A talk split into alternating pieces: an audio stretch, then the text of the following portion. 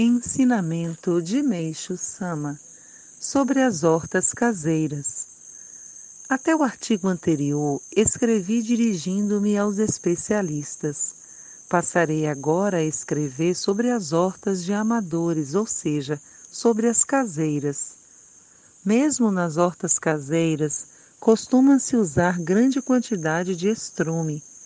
Trata-se de uma prática insuportável para quem não está habituado, pois não só no momento da aplicação, mas durante dias seguidos o odor penetra até nos aposentos, o que além de ser desagradável é anti-higiênico. Só de imaginar a presença desse cheiro durante as refeições já sentimos náuseas. Se o uso de estrume trouxesse bons resultados, ainda valeria a pena, mas na realidade acontece o contrário. Certamente não existe maior tolice. Apesar de ser uma situação causada pelo desconhecimento das pessoas, fico espantado com tamanha ignorância. A agricultura natural afasta a sujeira e maus odores.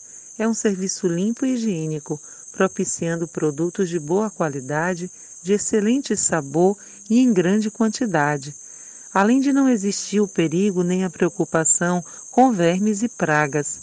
A cor das folhas e o formato dos caules são muito mais bonitos que os das plantas tratadas com adubos.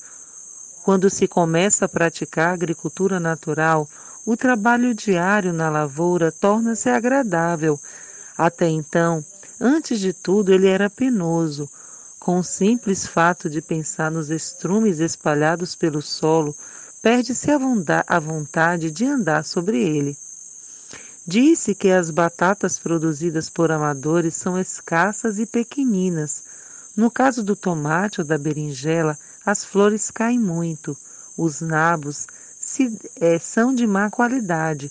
Os pepinos secam devido às pragas que atacam na raiz.